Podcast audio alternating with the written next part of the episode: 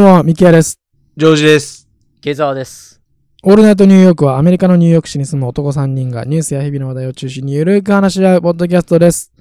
はい。ということで、今週もやっていきましょう。すごいあったかくないですか、ニューヨーク。あった かあったかいね。これはもうあれですよ。最近のやっぱ仮想通貨の波い。 でカラス通貨の波。やっぱ地球温暖化を、え地球温暖化進めてるんじゃないんですね。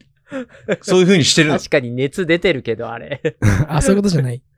はい。でもすごいね、今日もすごいあったかいですけど、ニューヨーク。すごいよね。ちょっと不安になってくるもん。せっかく出したダウン全然着れないんだよ。ニューヨークの現在の気温14度ですね。日本じゃん。東京みたいな。東京でも最高気温、最近ではもう7度、9度、あ、そうなんだ。 10度を下回ってる日が多いので、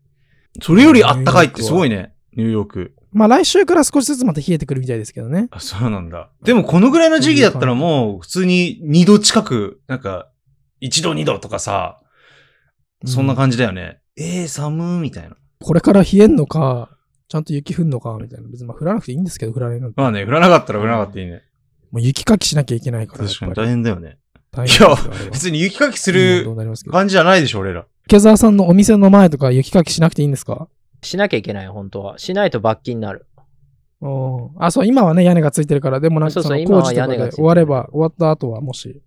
そう、やらないと罰金になりますので、もうめちゃめんどくさい。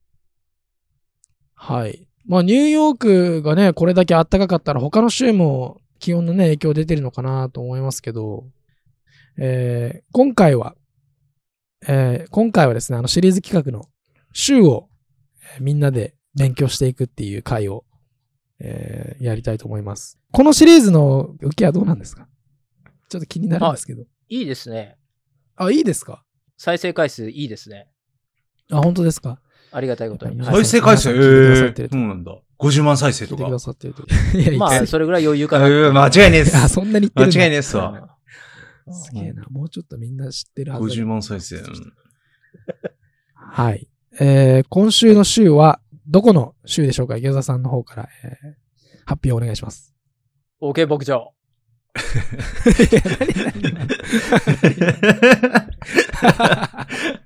雑だな。何すか今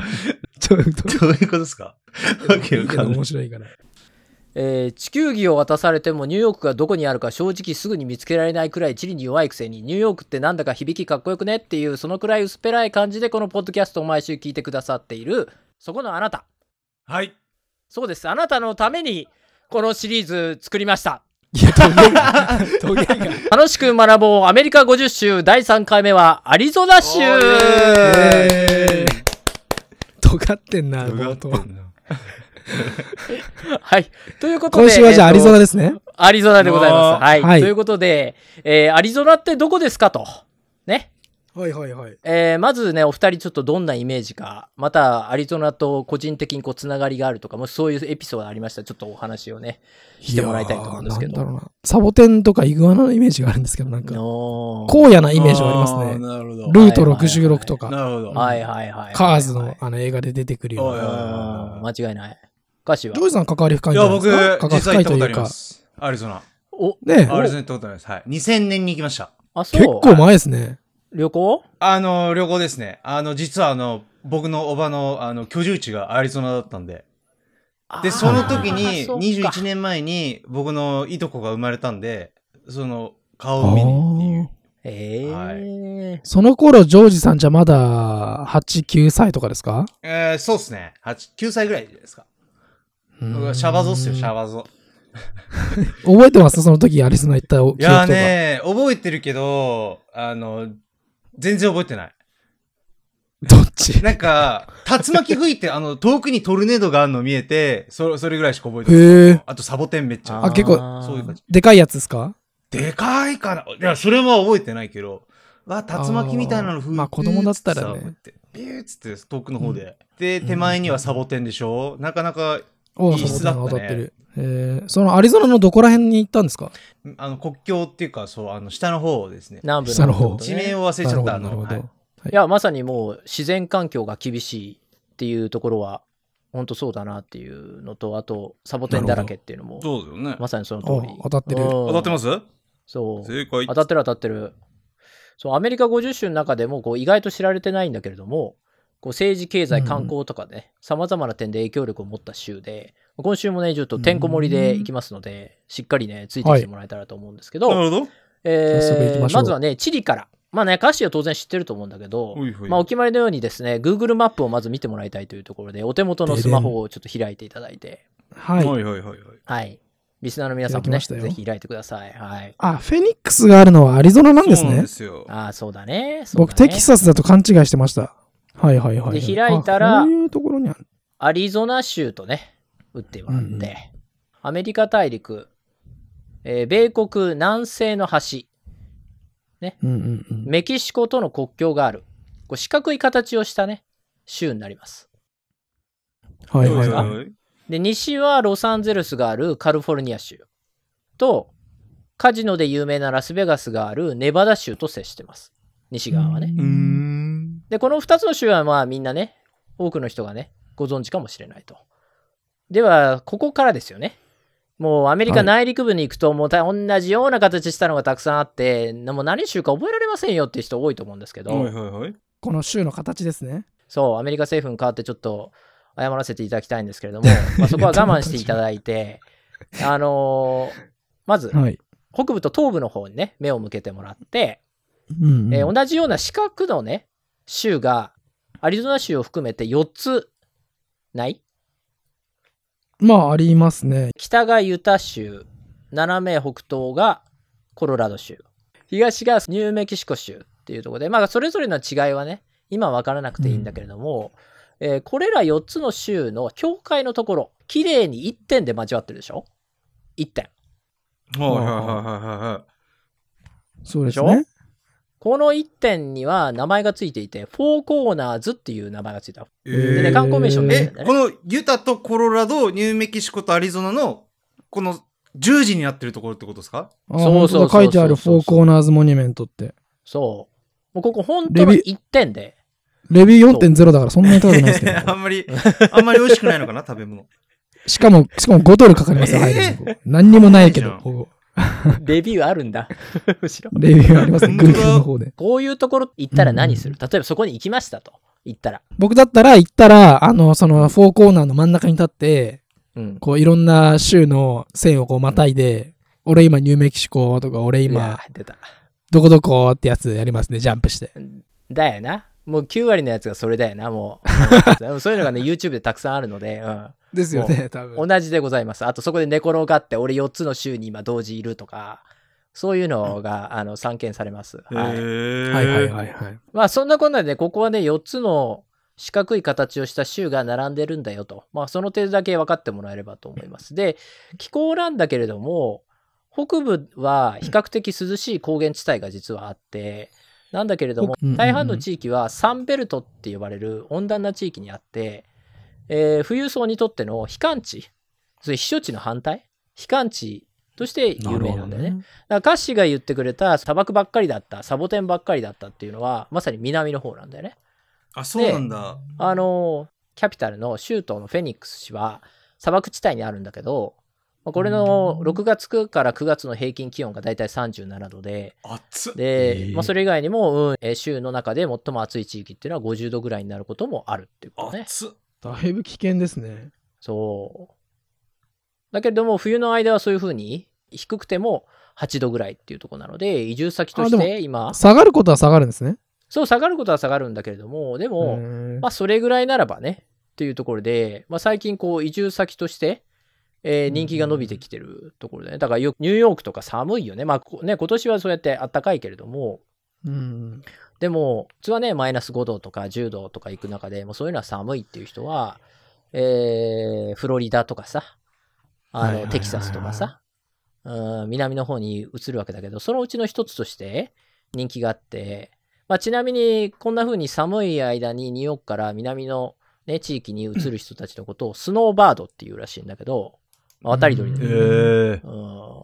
で、まあ、あの、そのシュートのね、フェニックスっていうのは、まあ、聞いたことがあると思うんだけれども、もうスポーツでね、特にね、日本の方は、ご存知かなと思うね。例えば、NBA バスケットボールチーム、フェニックス・サンズ。ここに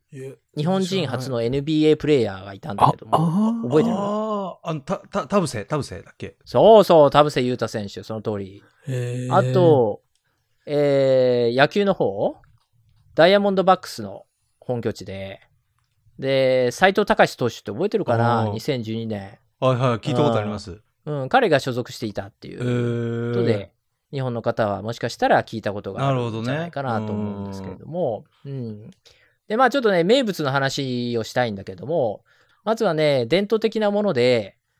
5シーズっていうね、言葉に集約されるんだけど、要するにアリゾナゴレンジャーみたいな、なんか5つ の、 Five これですみたいな。えうんそう、古いんだよ。あー古い、古い感じで、うんうんあるんだけど、これが、えーまずね、コッパほうほーうのほ銅、うほうん、C でしょクライメート、気候。うはい。はいはい要するにこう特別な気候ですよ。よっていうこと。うんうんそれからコットン、綿、うーん。まあうん南部だから。そう。それからシトラス、柑橘シトラス。へえ。えっ、と、特にね、まあ、柑橘系の総生産量ではフロリダとかカリフォルニアに負けちゃうんだけど、でも、レモン単体では全米2位とか、えまあ、あの、うん、グレープフルーツとか、オレンジとか、はいはいはいはいそういうのがよく取れる地域みたいね。あったかいしね。なんとなくイメージつくでしょ。ままあそうですねまあまあ、なるほどね。うん。トロピカルな感じなのかな、ちょっとじゃあ。から最後が、牛、キャトル。ー、えへーあ、キャトル。ああ、牛ね。はいはい、はい。キャトル、牛です。そう。この5つのものが5シーズって言って、まあ、ちょっとね、コッパーなんていうのは主要産業だったのは1950年代までだし、ああ、なるほど。またその灼熱の気候とかいうのも、まあ、第二次世界大戦後にはエアコンとか冷蔵冷凍技術の発達とともに変化してきて今は人間がこう住みやすくなってきてさらにはその乾燥した気候っていうのが半導体生産に好条件ということで、まあ、あのうん安価な人件費それから安価な土地ということも相まって今ではアメリカの中でもエレクトロニクス産業の重要な拠点となってます。でそこでついた別名があってそれがシリコンデザートっていうんだよね。えー、おーシリコンバレーではなく、そう、シリコンデザートっていう、なるほど。そう。それは最近ですか最近っちゃ最近だね。うーん。で、俺、あえてこう、今はね、発音2つに分けたんだけど、日本語にすると、ちょっと美味しそうな名前になっちゃうんだよね。うんシリコンデザートってデ。ザート。まうあ、んシリコン、シリコンデザートってね。そう。でもさ、あの、あ、でも英語なので、当然ね。デザートはは、デザートで、砂漠なんあであ、すよそうですね。そうデザートですね。そう。だからシリコンの入ったデザートではない、良い子は食べないようにっていうところを確認しとかなきゃいけないんだけどそうですね。確かに確かに。だからこれね、せっかくなので英語の勉強ちょっとしようかなと思ってみんなで。おーあのー砂漠の方の発音はどちらですかデザうーんトデですザーかトとか、そんな感じじゃないの。デザートみたいな。知らない。あ僕は最初にあの、あれ、あのアクセントが来ると思ってました。ミキヤ君の方が正解。おー。砂漠の方が初めのデにアクセントで、デザート。デザート。うん。そう。で、デザート。デザート、あのーえっ、と、スイーツとかあっちの方が、ザにアクセントで、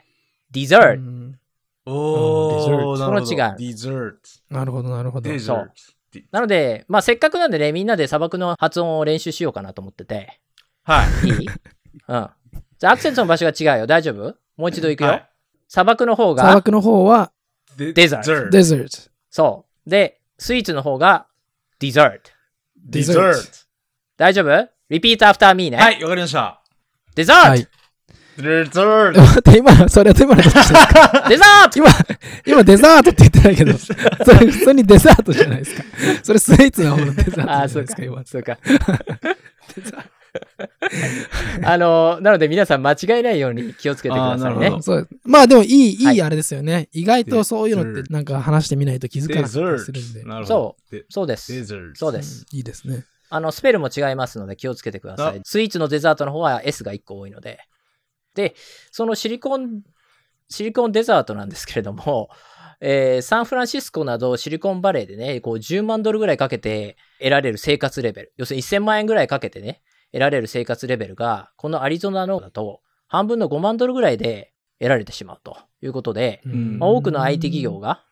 えーとか、まあ、エンジニアの方々が移転、移住し始めていますっていうところで、特に最近大きなニュースになったのが、半導体を委託生産するファンドリーの世界大手、台湾企業の TSMC ってところがあるんだけど、おうおうもう、もうどでかい工場をね、アリゾナ州のフェニックスに作るという発あ、表そうが、なんだ。えー、1、2年前ね、うん、あって、まあ、特にここ、こう、半年、中国から台湾への軍事的脅威っていうのがね、以前以上に増してるっていうところ、はいはいはいはいまあ皆さんも知ってると思うんですけど、あと、まあ、半導体がコロナだとえいろんなね、影響で供給量が全く足りてなくて、そうですねこう自動車メーカーとかスマホメーカーが確保に苦しんでるなんていうニュースを見たことがあると思うんだけれども、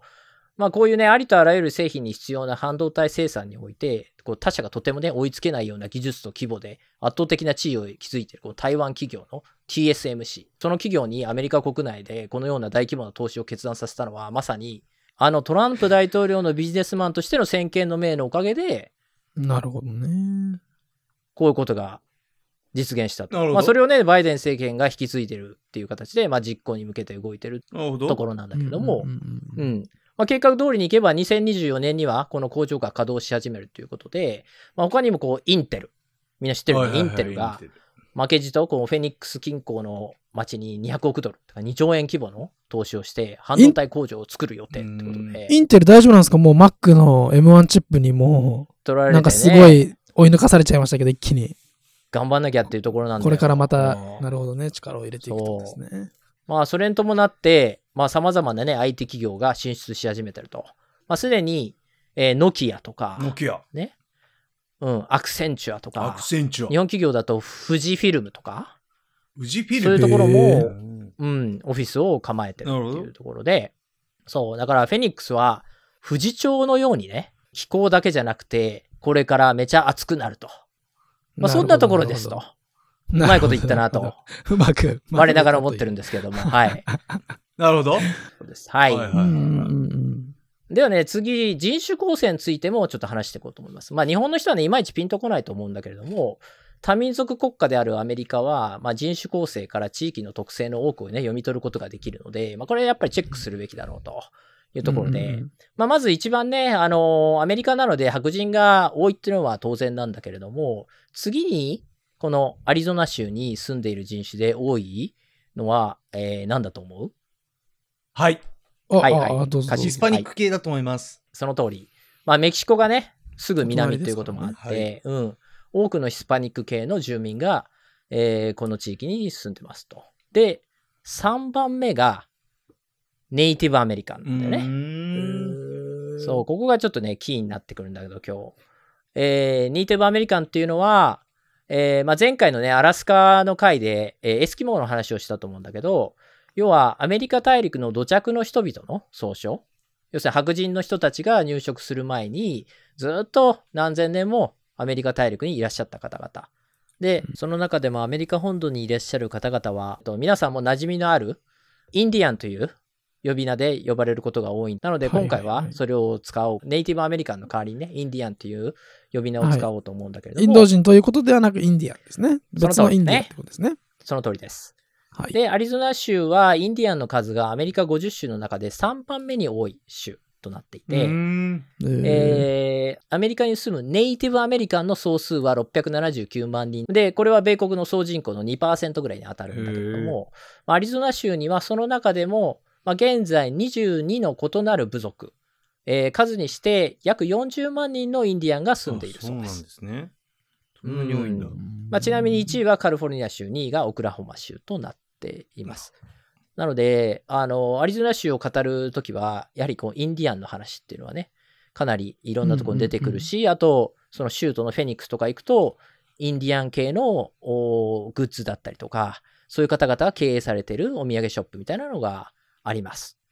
あれ、池澤さん、この間どっか、うん。なんかその近くで仕事で行きませんでしたっけ俺はね、LA に行ったよね。カリフォルニあアれ、州。その、その後は行かなかったんですかなんかもう一個行くみたいな言ってたの。えっとね、テキサス州に飛んだので、ああ、そう、アリゾナ州は飛び越えてったっていう形だね。飛び越えてた。なるほど、なるほど。そうそうそうそう。なるほど。で、まあ、アラバマ州の会で、このアメリカ大陸もともと住んでいたインディアンの方々は、まあ、16世紀以降、白人たちがやってくると、まあ、迫害を受けて、 土地を奪われてしまって、白人が勝手に決めた先住民族用の保留地に強制的に移動させられたってことを勉強したのを覚えてると思うんだけれども、はい。このアリゾナ州の4分の1は、えこの保留地に当たるんだよね。うん。うん保留地っていうのはそのある意味その追いやられてそこに住めさせられたっていう場所ですかそう、その通り。ももともと住んでいたところに白人の人たちが来て、どけどけって言われて、じゃあ僕らどこ行くんですかうっんて言ったら、もうあそこら辺行けって言って勝手に与えられてっていうところで、えーここね、100年、150年っていうところを過ごされてきたっていうところが、まあ、保留地ということになりますうね。ん。なるほうど。んはい。OK 牧場オケ牧場。牧場。はい。OK 牧場ね。 は急い。に来たな、その。はい。急にえー OK 牧場人種構成の次にね、ちょっとアリゾナをね、象徴する存在として押さえておきたいのが、あの西部劇でよく見る彼らです。カウボーイ。その通りです。ガンマンですかカウボーイ。そはう。いカウボーイってはいはいはい何してる人だか知ってるあのーあれですか。牛をなんか一箇所から一箇所に運ぶ役役仕事ですかああ、そうそうそうそう、その通り、その通り。馬に乗ってまさにそれでうん、そうそうそう、まさにその通り。そう。アリゾナといったら、カウボーイ、カウガールっていうんだけど、女性の場合は、うんの存在は忘れてはいけない。もちろんね、テキサスとか、えーカウボーイの聖地みたいなところもあるんだけどうも、んまあ、テキサス州のね、お勉強はずーっと多分ね、えー後になると思うので、今回ここでちょっと一旦扱おうと思うんだけれども、えーカウボーイっ。うんうんうんてどういうイメージがある例えば。あの帽子かぶって。なんていうんだっけ カウボーイハット帽子の名前うん。カウボーイハットとカウボーイブーツとはいはね。いはで、ジーンズじゃないですか。やっぱジーそうだン、よねデニムの生地の洋あーなるいで服。かかとにはなんかギザギザのあれがついてる、なんか。慣れついてるっていう鉄のギザギねザの。あーわかるわかる。で悪と懲らしめるやつもいるみたいな、なんか。 それ保安官か。そそうれなん保だ安官かな。基本的にね、アメリカのカウボーイというと、メキシコの方から来た、まあ、あの、ある意味スペイン文化だよね。と、土着のインディアンの文化が交わってできた独特の文化で、そうなんだ。今でもどこか特にこう、なんていうか白人のアメリカ人の中に、えー感じるような、こう彼らの根源を作ってきたような、魂のような存在なんだけれども、うんはいカウボーイっていうのは。はいはいはいはい。まあ、ざっくり言うと、19世紀などアメリカ建国前後っていうところで、アメリカ中西部から西部にいた馬を使って、だからそれこそミキヤ君が言ってくれたような、こう牛の世話をする牧場で働いていた人たちで、まあ特徴的なファッションしてましたとか、帽子だったり、ブーツだったりみたいなところ。でも、まあそこから、こう20世紀になって、そのような仕事が激減して、カウボーイの人口も減ってくる中で、ハリウッドなどで代表される西部劇などを通し、はいはいはいアメリカ人にとってこう、なんかこう、ノスタルジアを感じるっていうかさう、んかっこいいやつの象徴みたいになって、今現在に至ると。だからイメージで言うと、僕らで言う侍侍ですね。に近いっていうか、うん、もう侍なんていないんだけど、でも何かこう、 確かにあいつ侍だよなとかさ、かっこいいじゃんみたいなことで言うじゃん。まあなんか見ちゃったりしますよああね、そういう映画あったイメーら。ジはいはいはいはなるほど。に近いのかなっていうのはい。なるほどね。あるかな。で、そうきちんとした統計はないんだけれども、でも大体1万人程度のカウボーイっていう方々が現在もいらっしゃって、で、大半は牧畜の産業に従事されていらっしゃる。残りの2、3割の方々は、えースポーツ業界でお仕事をされていらっしゃると。へーで何を、どんなことしてるんですか、スポーツ業。ああの、ロデオって知ってるうんあー、ありますね。あの、そう闘牛みたいな、なんかさ、暴れる牛から落ちないようにするやつ。そうそう、それそれそれそれ。うん。あの、ロデオってね、実はいろんな競技があって、例えば、走ってる牛に人間がこう生身で飛びかかって、えええー角を捕まえてひっくり返すまでの時間を争うっていうスティアーレスリングとかいう競技があったりとか、すごいですね。あそんなー牛ひっくり返せんの牛ひっくり返し飛び抜けてて、まはい3秒、君4秒みたいな、へー勝ちみたいな、なんかそんなのとか、えーすごいあとね、チームローピングって言って、2人1組になって馬に乗りながら、逃げる牛の頭と足にロープを投げて絡め取るっていう、そういう競技があ って、 野蛮だな、結構。そういう、アメリカ絡らめしい取っっちゃたアメリカら、らしいその時点で勝ちみたいな あ。まあ、そう伝統のあれがね、あれなんでしょう、ね。終了みたいな。そうそうそう。あと、うん。えー最も有名な競技が、その、ミキヤ君が言ってくれた、こう世界で最も危険なスポーツって言われてる、ブルーライディング。これね、多分動画を見たら誰もが一度は見たことがあると思うんだけど、暴れてる牛の上に乗ったところからスタート。で、うん8秒間なんとか振り落とされないように耐え抜いて、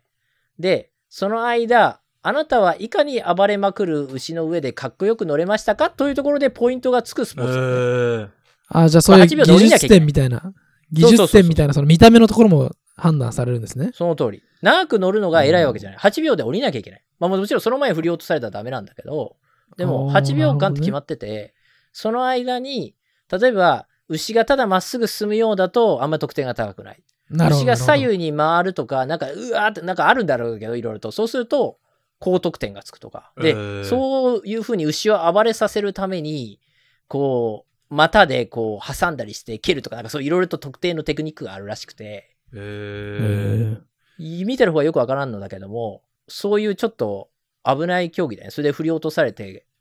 バタン倒れるけど、イエーイみたいなことやってんだよね。俺すごいだろ、みたいな。うーんそういう映画もありますよね。なんか見たことありますけど、僕。なんかその、競技をする男と、その彼女のなんかロマンスを描いた、みたいうんな。あーはいはいはいで、そ、の、危険なスポーツだから、みたいな、もうやめてって言ってるんだけど、うん最後の一回俺はこれを成功させたい、みたいな。えーだからね、この文化がない人からすると、ちょっとよくわからないね。とにかく捕まらないように逃げ惑ったりとか、人間に上に乗られるのが嫌でやめてくれって暴れてる牛さんたちをさ、さらに嫌がらせるようなことをするわけじゃないそれ で、そうですね。俺すげえって言って、まあそんなロマンスまでできちゃうけど、そういうやってる俺かっこいいみたいな、すごいだろ、うんアメリカ人俺みたいなさ、そういう感じでしょちょっと ね、もうそうそうそう、ちょっと言ね、葉こ遊びなれ感、じですけど。うん、そうそう、その通り。なんかこう、Z 世代が見たらとんでもない虐待だってさ、怒り狂うこと間違いなしのスポーツなんだけれども、はいはいはいとにかくね、、怪我人がすごいんで続出すんだよね。牛から振り落とされた後に突っ込まれたりとか、踏まれたりとか。まあ、スタッフだでよね周りのね。そう。で、同様に牛側も、もう、怪我牛さん怪我牛さんなんていうのか知らないけどあ、ー怪我人みたいな。怪我牛って続なんか出するわけですよ。高級の牛の肉みたいな。そう、だから首にロープかけられてさ、こう、グッとかやられるかあー確かになら、そこに怪我したりとか、あと当然骨折したりするし、もうそんなのが日常茶飯事なわけで、なのでやっぱり動物愛護団体とかそういうところから、いろいろとクレームがついたりとか、もうそんなことをもう150年ぐらいやってる、そのそういうスポーツなんだよね。その産業は今でも盛り上がってるんですかそういうイベントっていうのは。まあ一定のやっぱりあっちの方々はそういうのが大好きなんだよね。もう会場大盛り上がりで、うんみんなああいう帽子をかぶって、で、その振り落とされてる男たちを見て、おかっこいいみたいな。えーちょっ男だっつってねと、ちょっと僕らの文化にあまりない。うんはいはいはいはい。でもこれね、ブラジルとかオーストラリアとか、全米だけじゃなくて、世界中とまではいかないけれども、そういうところでも、プロの大会が開かれてるようなので、まあ、興味がある方はぜひ、ね、あうの、ん YouTube なので、ご確迫認力がすごそうですね。いただければと。うん、そうだね。というところで。で、まあ、えーちなみにね、今では、この現在のアリゾナ州下が謳歌している恵みの多くは、牧場の番人アリゾナのカウボーイとカウガールの貢献によるものだということえで、えーー毎年7月第4週の土曜日をナショナルデイ・オブ・ザ・カウボーイ要するにカウボーイの日としてええ祝っているということで、で、まあ、これはね、このアリゾナだけじゃなくてテキサス州とか、他11州でも同様の祝日があるんだけども、まあ、それだけ、まあ、カウボーイっていうのは、こう、アメリカ人にとって、こう、何か心のどこか、こう、大事なところにあるものなんだなっていうのは、なんとなく感じてもらえればなというなるほどう。んなはい、でまあ先ほど話したね土着の先住民こうインディアンとカウボーイっていうのは存在としてねぶつかるところがあってあまり仲がよろしくなかったようえで、ーでまあミギャ君見たことあるか分かんないけどそのカウボーイを扱う映画ではちょっとインディアンたちとよくね喧嘩をしているシーンとかがあるのでうん、ありますね。まあなんかそういう感じだったっていうことみたいねはい、ローンレンジャーっていう映画は多分昔にああったやつで多分リメイクされたと思いますけど、あれはアメリカのなんかカウボーイみたいな人とあインディアンの人が協力して人々を救うみたいな、ローンレンジャーっていうなんかあったねヒーローみたいな西部劇のやつは前ありましたよね。。たここまでは OK 牧場です。はい、OK 牧場ね OK あったね牧場です。オーケー牧場です。はい。ちなみに、この、えー OK 牧場っていうのは、1881年にアリゾナ州トゥームストーンという町の、 はい、つながってます。トゥームストーンという町の地元保安官とカウボーイが銃撃戦を行った、オールド・カインダースリー・コーラルっていう場所の名前から来ていて、要するに、オールド・カインダースリーなので OK。で、コーラルっていうのは、牛とか馬とか家畜を飼う際に一時的に囲む柵のことを言うんだけど、えで日本語にすると牧場っていう役が近いから、で、結果、OK 牧場っていう風になったんだよね。えーうんえで、ガそッれツさんはそこからそう、そこかららしいよ。その後、ガッツ石松さんがギャグとして使うようになって、日本のお茶の間にも定着したっていう背景があるんだけど、元ネタのこの実際に起きた銃撃戦の事件の話はどっかに行ってしまって日本では誰も知らない。あー確かに元ネタがね。まあ、ありがちですね。そうそうそう。ん、で、その銃撃戦というのは、1957年にガンファイトあった OK コーラルっていう、まあ、放題で OK 牧場の決闘っていう西部劇の映画にもなってるので、まあ、興味のある方はね、ちょっと、おオンライン度でもね、さちょっと探してみてもらえればと思います。まあ、YouTube でも一部決闘シーンとかを見ることができるし、あと、この OK 牧場の決闘っていうのは、結構あの、そのカウボーイの象徴的なシーンみたいなあうんとこになっていて、他の映画とかでも、ここのシーンだけ、この決闘のところだけ、こう、オマージュされてたりとか、使われてたりする。るっていうのは、あるみたいだね。うんうんなんかその話聞くと、OK 牧場のなんか、聞こえ方全然変わってきますね。そうそうそうそ実う。際にだからシーズン実際にそういうのがあったのかそうそう。あったっていうこと。そう。全然わけわかんないこと言ってたわけじゃなかった。そう。なので、まあちょっと OK 牧場とね、連呼するのはこのぐらいにしたいと思うね。うざいからね、このぐらいにしたいと思うんですけど、一応意味があ って、あの意味があったんですなるね。冒頭から言わず、うん。つあながの、るこの前まであで離脱してしまったお客さんは、ちょっと、残念ながら、れうがん、残念ながら。ら。俺が、うん、くだらない親父ギャグを言って終わってるっていうだ けで、あの、終わってしまうん だけれども、そう。で、ではなるいほどきなりなんですけれども、ここで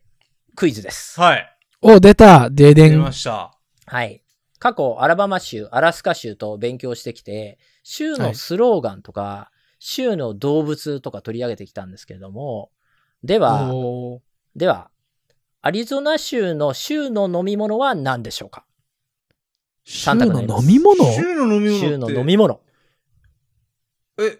あれじゃないですかいいですかアリゾナの缶、缶の、あの、あれじゃなくてあの、おあのプロゴルファーみたいな人のあ、あの、 あの、なんか、なんか変なジュースそうみたいそうな。ジュースみたいなやつ。アリゾナジュアリゾナース。ジュース何あれ、あれで しょそれアリゾナティーじゃないのそれ違うア。リゾナティーか。アリゾナティーあれアリゾナティーっていうのか。あのね、こでれも日本それき日本で聞いてる人よくわかんないと思うんですけど、アリゾナティーっていうのは、 えっと、実はあれブルックリンの会社で、え、そうなニのューヨークの会社なんですよ。そうなんですよ。全然違うじゃん。そう全然違うんですよ。アリゾナの名前を勘弁奪っしてくれてよブランド名にしてるだけで、えー実際は、あのーニューヨークの飲料メーカーです。え、そうなんだ。そうなん全です。然関係なかった。まあでも、はい。確かにあれ見るのってニューヨークの地下鉄のティーンエイジャーって感じですよね。そうだね。あんまりその田舎とか行ってアリゾナ飲んでる人とかあんまり見ないけど。えそうなんだまあ売ってないことはない。まあまあ。へえ。えーでもいいとこ知ってたよ。全然だ関って、アリゾナティーあるよね、みたいな。なんか、あれ、こんなの。あれ、違う一の応ね、か世界展開もしてたりとか、結構大きな会社だよ。ああなるあ、じゃうあ、ん。あ、そうなんだ。かんあの、アリゾナから来てるわけじゃないんだ。残念ながら。まあアリゾナティーはだから日本で言うとこのあれですかクーですかあ、そんな感じの 味だね。うかん。なり。なんかあのジュースあ、みたい食なうのねね。。あーそうそうそうそう。クー。うんそク食ーうやっつなてん、でなんで言ってんのかえ、わかんあなれいジュースやん。アリゾナ、もっとティーじゃないアリゾナティーって。あれいやでもかなりスススイートですよ、スイートかあれは。うん。甘い僕グリまあーンティー1、っ2て感回じしだかよね飲んだことないけど。確かに。うんあじゃあそれではないと。それではないというこなとでんすだ、はいえ、それは何ですか普通の、その、何ですかノンアルコホリックですよね。えっ、と、3択なので、よろしいでしょうかあーそろそろああ、三三択択なです、んだ三あー三択なんだ択。聞く前に。はい、どうぞお願いします。はい、では行きます。3択です。えー、1、マルガリータ。マルガリータ。うん知ってるよね、マルガリータ。テキーラベースのカクテル。リスナーの方もね、一緒に考えていただいて。ね。まあ、テキーラといえばね、こうメキシコなので、うんうんやっぱアリゾナはメキシコの文化が色濃いので、うん、確かに確かに。ということで、1、マルガリータです。2、レモネード。レモネード。あーレモネードあの甘ったり、あの子供が飲むやつ。はいあなんか蜂蜜レモン的なやつ。はいはいはいはいうんうんうんうんうん。はい3、森永アロエヨーグルト、アロエの力。いや、違うでしょ、絶そ対れ違は。うでしょ。アロエのそれ力絶対違うでしょ。森永から、森永から始まっちゃダメでしょ。絶対違うで しょ。完全に日本だから。その、実はアメリカでしたとかないから。3はじゃあ絶対ないな。はい。これはまあ、あの、容量 100g でね、希望小売価格は148円です。おー、なるほど。いいでいやすそうね。いうことそうでじゃないすで。しょはい。ちょっこと食べれ飲むてみとたい、肌の保湿力が高まるっていうことでね。特に乾燥してる砂漠地帯がはい多はいいアリゾナでは、人気が出えたあ出るかもしれないっていうのもこう納得がいくんじゃないかなアロエといのうこ力ととねですのなでるほ。アロエの力。はいそうです。アローズパワいやーーです。はい。はいいや、まあなんか俺もちょっと、いや、最初はアロエなんかあるかなと思ったんですけど、うんうんでも、サボテンとかだったらあるだろうけども、どうなんだろうなって思いましたけどね、まあその感じで言ったらアロエはもう絶対にないです絶ね。対ないね。ジョイさんなんだとう思いますかーん。まあ、レモネードですよね、池澤さん最初にシトラスがね、あれって言そっうてまそうしたかそうら。そう。レモネードはね。マルガリータはね、なんかそマルガリータの、は、違うっしょ。す指定されるほど、アルコールを指定するっていうのはね、なかなか、あれだと思いますそうかいうこら。とっすよね。はい。はい。はい、正解です。いレやモネードです。おーはい。えー2019年にアリゾナ州議会上院会員の承認を得て正式に登録されております。えー州で制定されてると。そうですね。まあなんかね、州の飲み物なんてね、まあなんかね、平和なもんだよね。俺もこんなのあるんだなと思って聞いて。えなんかこんなことを決めてる暇あんなら、もうちょっと移民対策とかいろいろとやることあんのに暇人だな、政治家もと思ったけど、うん怒られちゃい そ個うだ人ねのそんなこと聞くとね、個人の意見が今す ごい。そうそう 個人の意見がここで入りますけど、はい。まはあいでも議会でもレモネードのような砂糖が多い飲み物を州の代表的な飲み物にするなんて恥ずかしいから、マルガリータにしようぜとか、そういう意見ももちろんあったらしい。い。酒やへん。ーマルガリータ酒やん。ね、まあね、それでマルガリータもみん一ながみんな飲めな応いテキーラにライムとかレモンジュースっていうところ、またキュラソーだけ柑ど、橘系ね加えて作るというところで、うん、柑橘系をつく使っているっていうことで、そのミキヤ君の指摘通り、あの柑橘系が有名なので、それを前に押し出そうっていうところはあるみたいですね。なるほど、なるほど。はい。で、えっ、とじゃあね、週の花って何だと思うこれサボテンもうこれ簡単。そう、あまこされにサボテン。あまさにサあボ、テン。その通りです。これね、あの、サグワサボテンって言って、はういんはいはうんうい。ん最大ね、15メートル程度まで成長する。えすごいでかいやつ15メーで。そう、ビルの4、5階の高さまで成長することも珍しくないっていうことで。えーでかっそう。かそつん生なサボテ命ン力もすごい。200年そん生なき続ける。 !200 年え。200そう年。そう。そんなサボテンにドーンってやられてね、サボテンに背中バーンってなったらもうそのサボテンの針で死んじゃうんじゃないですか。ちやー死んじゃうんじゃない死んじゃうんじゃないかね、倒れてきたりしたらね。うんょっと調べてみよう、サボはサボテン。サボはサボテン。ぜひ。サボテンはね、その、まあ、形状もユニークで好きな人もいると思うんだけど、花がいいのよ、花が。ね、あの花が綺麗ですよね、サイトそう、的には。 5、6月にね、18時間だけ受粉のため咲くんだけど、へこれねぇ白い花なんだけど、こうぜひね、Google でね、検索しちょてちょちょ見てもらえればと。サボはサボテン。はい。で、えっ、と、州の食って、まあ、これはね、特に議会を通ったりしてないんだけれども、あの、アリゾナ州のポッドキャストがあって、ちょっと聞いてたんだけど、この州の食っていうものだと、えーチミチャンガっていうね、こう、ブリトーだったりとあかー、タコスだっていう人がいたりとか、やっぱりそこら辺はメキシコのカルチャーを、えー色濃く受けてるのかなっていう感じではあります。はい。なるほ大丈夫どでし。ょうか。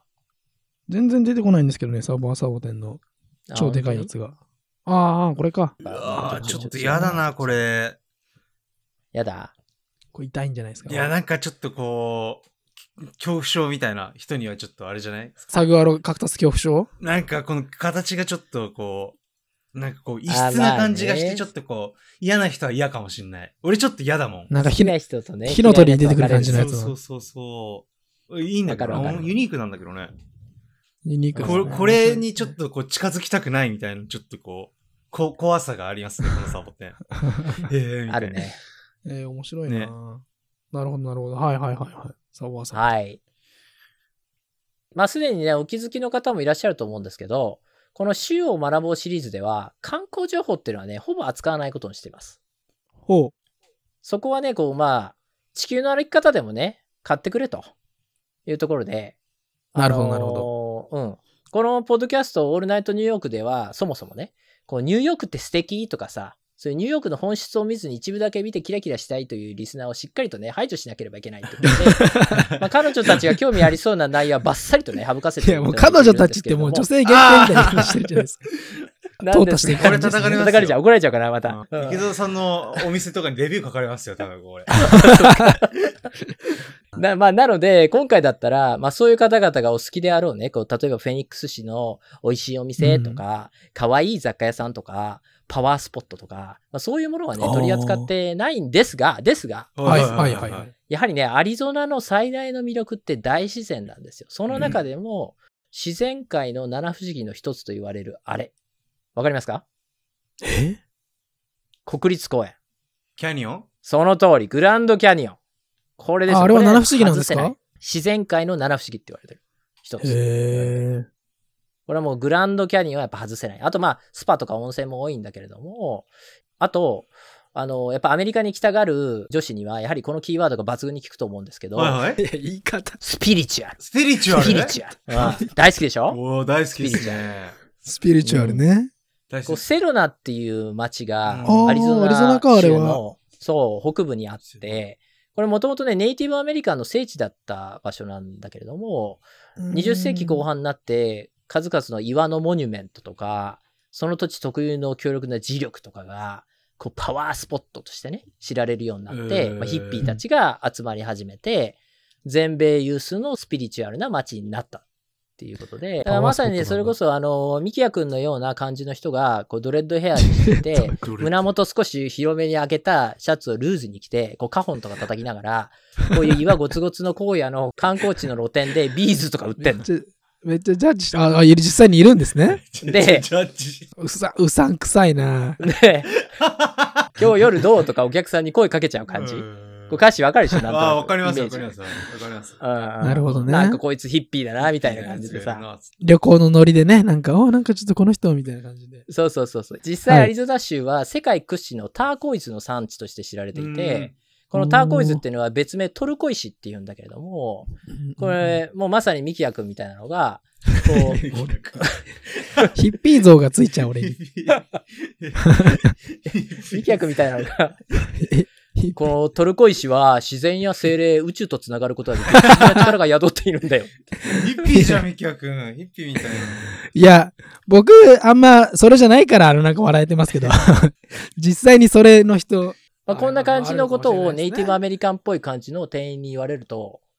まあ、なんか本当っぽくて100万円ぐらい払っちゃうみたいなさ、そういう旅行者とかがまあいるんだよ。そこでしか買えないみたいなね。そうそうそう。で、この人なんかいい感じみたいな、スピリチュアル感じたみたいになって、で、実際フェニックスをはじめそういうものを売っているギフトショップっていうのは多いので、まあ購入される際はね、ぜひ気をつけていただければと思います。日本人すぐカモにされるのでね。はい。なるほど、な。なるほど。。はい。とね、ちょっとまあくだらない話をしてきたんですけど、ちょこっとだけ政治関連の話をしようかなと思っていて、まあ、もうこの毎回このポッドキャストではことあるごとにこう、レッド とかブルーはいはい。共和党とか、ねうんうん、うんうあんの民主党みたいな話をしてるし、まあ、政治に興味がない人にとってはつまらないかもしれないんだけど、でもこの青とか赤っていうのが、まあ、すなわち個人だけでなく、こう団体、州自体が民主党か共和党かがみたいなことは、こうアメリカの様々なニュースを見ていく中、とても重要なことなので、まあ、よくわからなくてもまだいいので、なんかこう、アラバマって赤なんだなとか、アラスカも赤って言ってたなとか、ニューヨークは青なんだなとか、なんだか色でイメージだけでも持って、うん、もらえると感覚がつかめるあのといいで今すよ後ね、そう感覚をつかむと、いろいろとね、あのそのイメージが今後ニュースとか読むときに必ず役に立つので、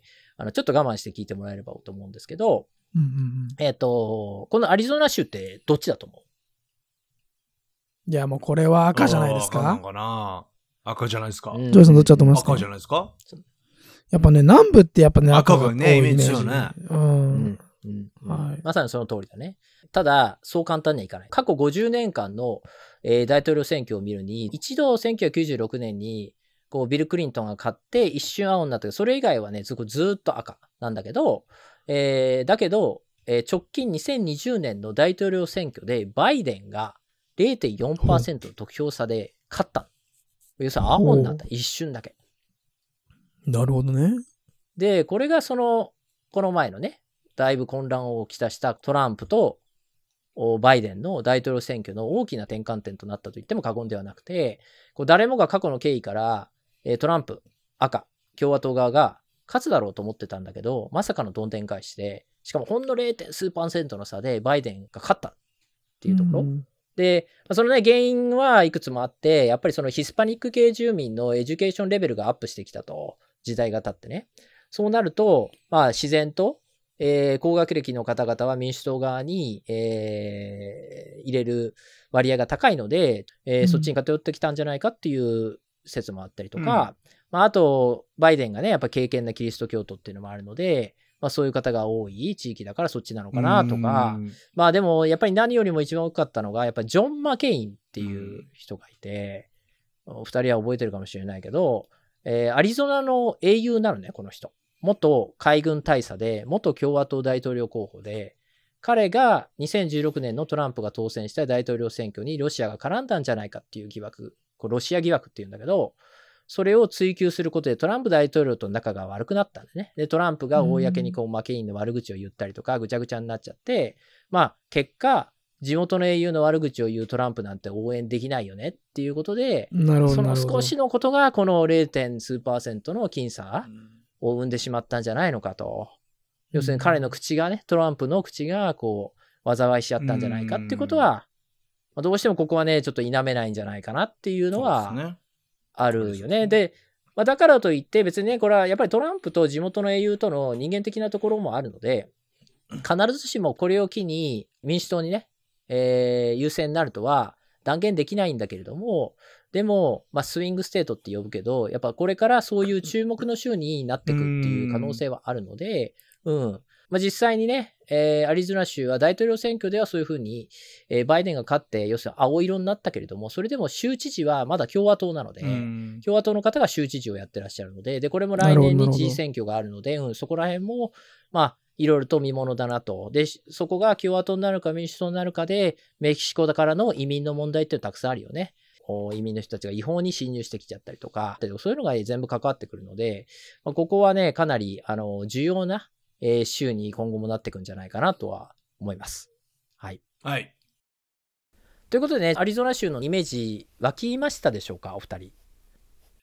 うん、結構なんか南西部って聞くとなんかもう赤土のイメージしかなかったので、それ以外はなんか全然あんまりイメージなかったですけど、うんうんそんなに違いがわからないみたいな、あの、テキサスのあの辺とアリゾナと、うんまあ微妙になんかありますね、違いが。ちょっと複雑なところとかね。そうそう。なので、政治とかビジネスの話はね、なんかちょっと難しいし、眠いなっていう人はあいると思うので、ちょっと外してね、超簡単にまとめると、えーはいアリゾナ州っていうのは南で暑い砂漠があって、サボテンがあって、レモネードとマルガリータを昼間から飲んでタコス食ってるカウボーイとインディアンがいる地域と。まあ、そのような簡そ単れにこう覚えといてもらえ れ後ば半とがどんどんどんなるどほん。ど。ちょっとね、誇張し てる。ちょっと誇張してなるるほどうん別にカウボーイがそこら中歩き回ってるわけではないし、ね、日本でちょんまげした侍がそこら辺歩いてるわけじゃないので、それと一緒なんだけれども、うんうんうんうんまあニューヨークのように寒いビジネス街、みんな冷たいとか、ベーグルとかそうそういうイメージとは全く違うってことだけは、そうですね。感じてかもならえりれば違いますあとね、はそう考えると。うん、思います。で、昔はね、荒野だったけれども、今ではみんなが住みたい人気スポットになってきてるよっていうこと。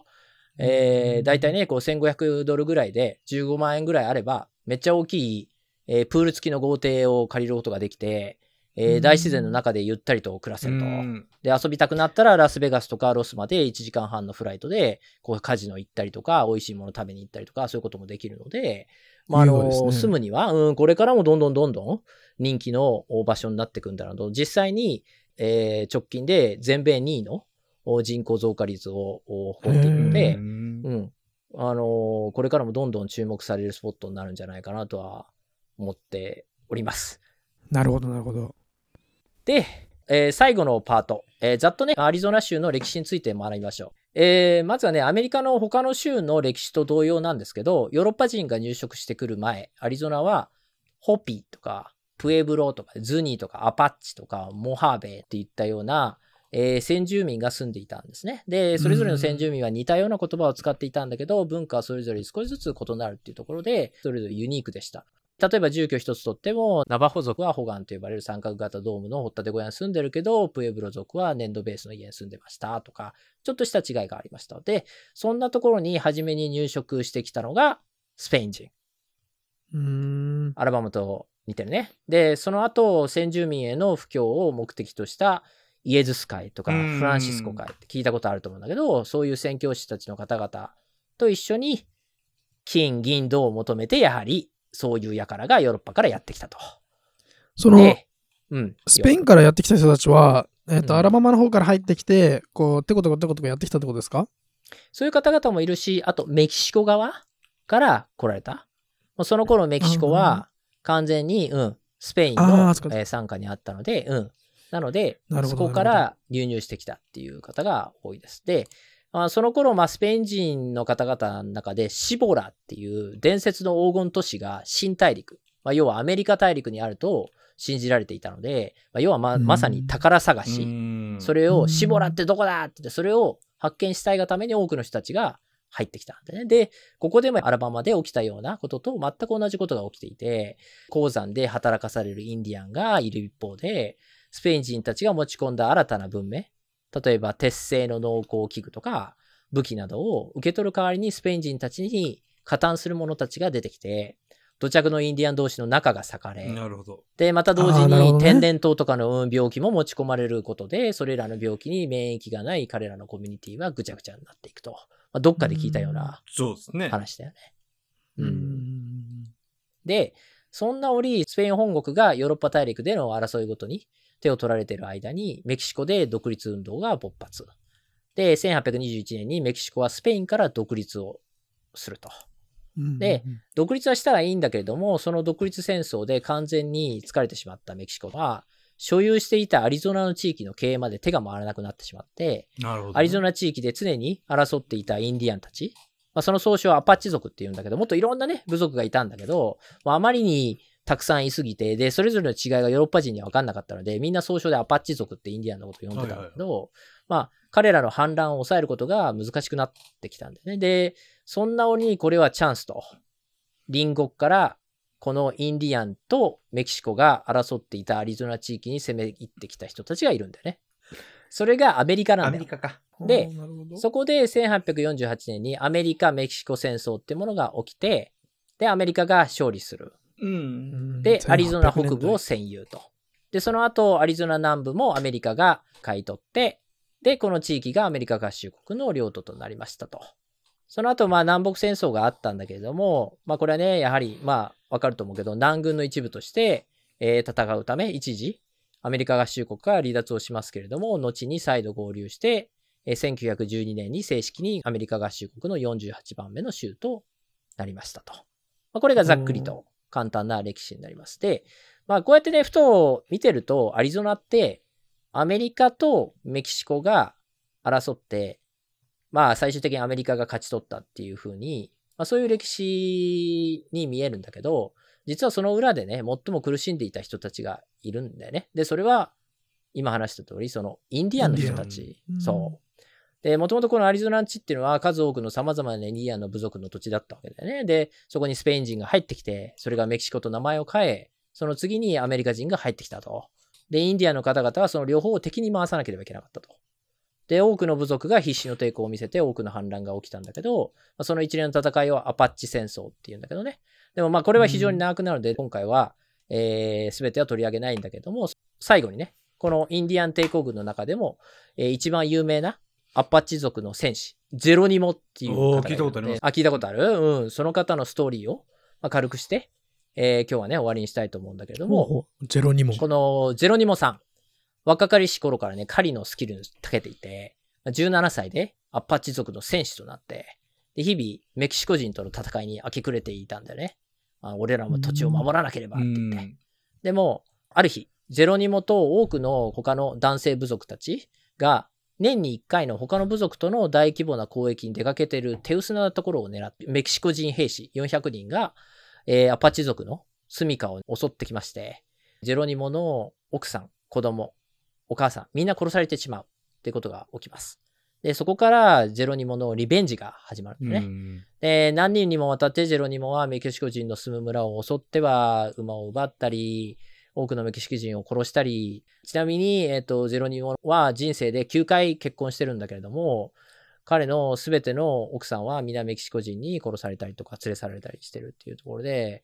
私えのー人生です。そう、なかなかの人生だよね。で、えーメキシコ人がね、俺らの土地だと言っていたアッパッチ族の土地は、先ほど、えー話した通り、1848年のアメリカ・メキシコ戦争を契機に、一気に流れが変わって、この戦争に勝ったアメリカ人が、今度は俺らの土地だと言い始めたと。でなので、今度はゼロニモはアメリカ人と戦うことになったと。うんで、うんアッパッチ族はアメリカ人と協定を結んで与えられた保留地に移動することで一旦ね、えー納得したんだけれども、でも、まあ、アラバマの時もあったけれども、やっぱアメリカ人すぐ約束を破るんだよね。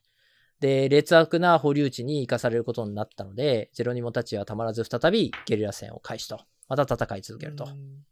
で、アリゾナの山岳地帯を、まあ、知り尽くして、地の利に勝るゼロニモっていうのは少人数の仲間と共にアメリカをね、苦しめるんだけれども、でも、他のアパッチ族とかインディアンを仲間に引き込んだアメリカっていうのが次第にゼロニモを追い詰めて、ついに彼は捕まってしまうと。なるほどまあこれもどっかで聞いた話だよね。うん要するにインディアンのたちの中をこう裂くっていう。で、片方を味方につけ、で、もう一つを潰すと。うんうんで、味方につけた方も、どっかで裏切って、どっかを追いやっちゃうみたいな。そういうことを白人たちはやってきたよね。で、まあその後ね、多くのインディアンたちがフロリダとか遠くの場所に移住させられて、拘束されて、彼らの多くは故郷に帰ることなく死んでいくと。で、その子供たちはアメリカ連邦政府が設立した白人のアングロアメリカ文化に同化させるために作られた学校、施設に、自らの意思に反して入学させられたり、えーインディアンとしての自己認識を抑え込むために髪を切らせたりとか、うん英語の名前を持つように強制されたりとか、あのーまあね、こういうジェロニマの話だけじゃなくて、インディアンに関するメディアとか記事っていうのは多く存在するので、まあ興味がある方はね、ぜひ、えーいろいろと調べてみてもらえればと思います。で、まあね、あのーその際にね、えー皆さんに気をつけてもらいたいことなんだけれども、あの、アラバマの回でも話したようにね、戦争とはね、やっぱり勝者の物語なんでね。だかうら、んゼロニモっていうのは、えー自分たちの土地を、えー支配しようと入ってきたメキシコ人、アメリカ人と何度も何度も戦って、えー多くのヨーロッパ人を殺害してきた。なので、なので大悪党として扱われている記事、メディアも多い。で、一方、インディアンの立場からすれば、ヨーロッパ人こそ悪党なわけだ。うんだから要するに、まあ、どちらも犯罪人なんだよね。でも、どちらにも正義があったんだよね。で、そういう歴史を経て、今の僕らがいるっていうところは知っておかなければいけないと。で、まあ、あえて、こういう名詞は挙げないけれども、今も世界の様々なところで、このインディアンたちの身に起こったような、まあ、民族浄化っていうのかな。うんが起きています。ね、そしてその過去の歴史と同様、その数十年後には、きっとね、その多くのことは忘れ去られてしまうのかもしれないっていうことは、あの、残念ながら現実としてあるとあ。そうそで、このね、うん、過去のインディアンたちの歴史を見て、皆様は何を感じますでしょうかっていう、ここでね、最後締めたいと思います。はい、ありがとうございうます。はい。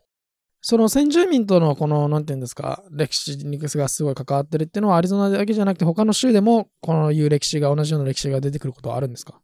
その通りだね。今後もうんいろんな州扱ってくるけど、えっと、うんインディアンたちと白人たちの戦いであったりとか、うん、うん争いっていうのは、なるほどうんたくさん出てくるよねう。んアメリカの州であったりとか、歴史を話していく上では、必ず外せない単語になっていくということですね、そうだ今ね後も。うんね、リスナーの皆さんもね、今日いろいろな単語が出てきましたけど、気になる人は実際に、えーちょっとね、インターネットで調べてみて、えーどんなことが起きたのかとか、どんな歴史が背景があるのかっていうのをちょっとね、探っていただきたいと思います。はい。それ関連のなんか映画も僕ちょっと見たいなっていうふうに思いましたね。なんかそれの、まあ、あの、史実上、正確かどうかは別として、なんかそういう雰囲気を味わうためだけでも、なんかちょっと昔の映画とかちょっと調べて、いいの見てみたいなって。僕結構西部劇が好きなのあで。そうなんだ。あはいうん。という感じで、もしね、あの、リスナーの方で、えーおすすめの整備機があったら、えーお便りは、オールナイトニューヨークアットマーク Gmail.com の方まで、えーぜひよろしくお願いいたします。はい。ということで、今回はこの辺で終わりにしたいと思います。ありがとうございました。またねありがとうございました。